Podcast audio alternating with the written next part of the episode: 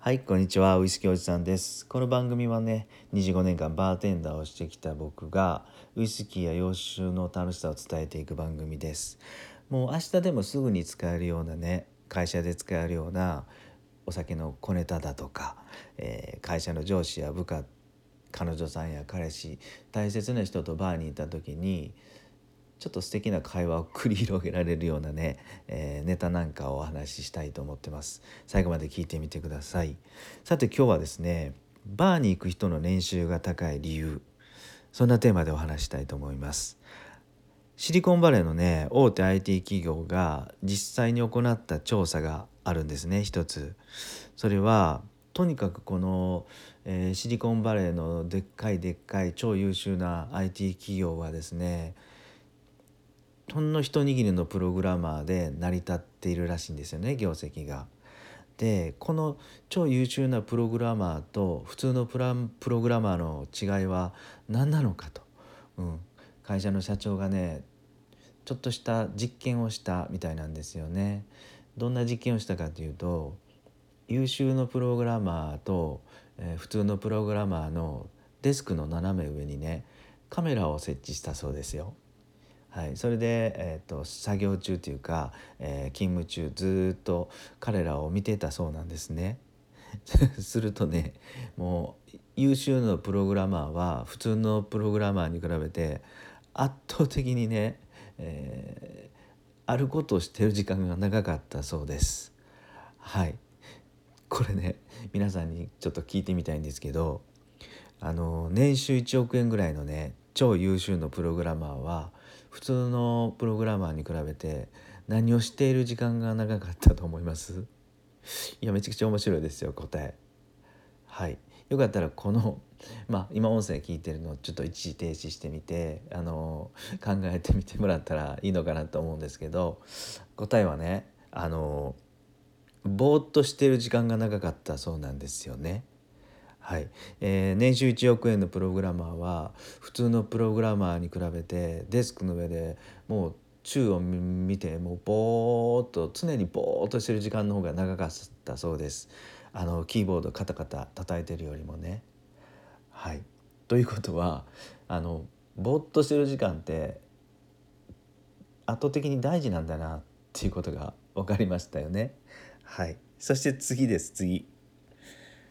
少し話は飛ぶんですけどあの最近あ僕よくですねあの Audible っていうあの本をね音声で聞くことをよくあの作業中にながら聞きしてるんですけどそこでねあのアウトプット大全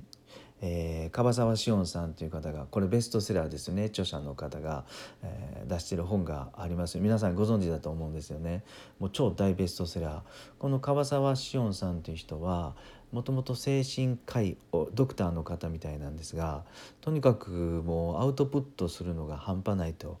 でこの本はすごい内容も良くて、えーもうあの引用してくるところもすごくてね、えーすごく楽しく聞かせてもらってるんですけどそこでねあの樺沢さんは創造性の 4B っていう話をしていました。4つの B 想像するのに大切な場所、うん、それが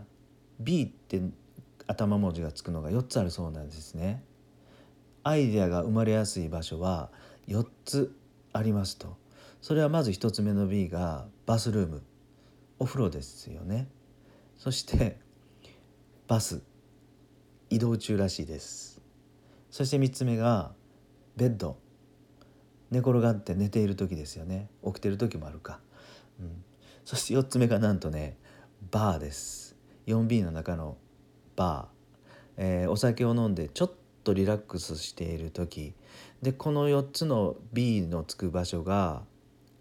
えーひらめきアイデア出しに非常に重要な場所だっていうことをあの書いていらっしゃったんですね精神科医の方が。はい、でこれってじゃあねあの年収1億にするにはやっぱりぼーってする時間は必要ですよねって思いますよね。そしてこの樺沢志音さんがおっしゃるね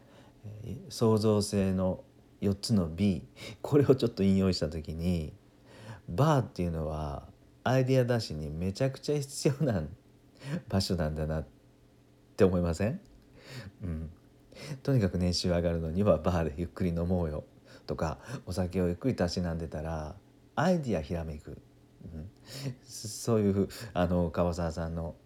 はい、本がありました。よかったらこのアウトプット大全読んでみてください。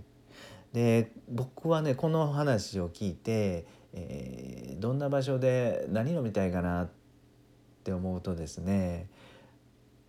やっぱりちょっとホテルでもいいですね。バー。あのー、ちょっと静かなバーかな、うん、行きつけのバーでもそうですけど。えー、っとバーにあまり行ったことのない馴染みのない方はあのねあの町場のバーというかあの駅前でも何でもいいんですけどもあの大体店開けてから20年ぐらい経ってるバーの方がいいと思います。それは20年ぐらい経ってるとこなんでやっぱりね長く続くっていうのはあの常連さんがしっかりしているバーだと思うんですね。だからあんまりざわざわしてないとか、えー、と一元のお客さんにしっかり気を使っている、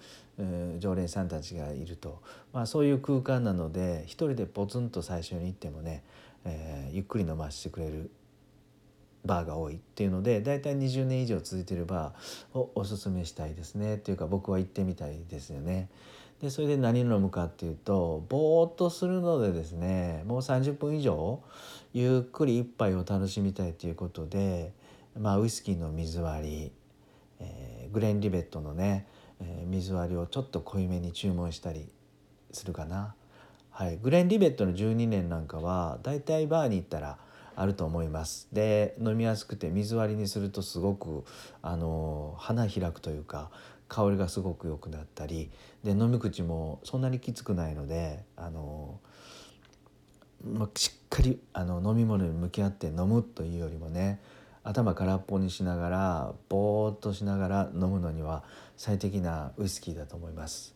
なのでこういうぼーっとする時はですね20年以上続く、まあ、老舗のバーに行ってカウンター一人で座ってですね、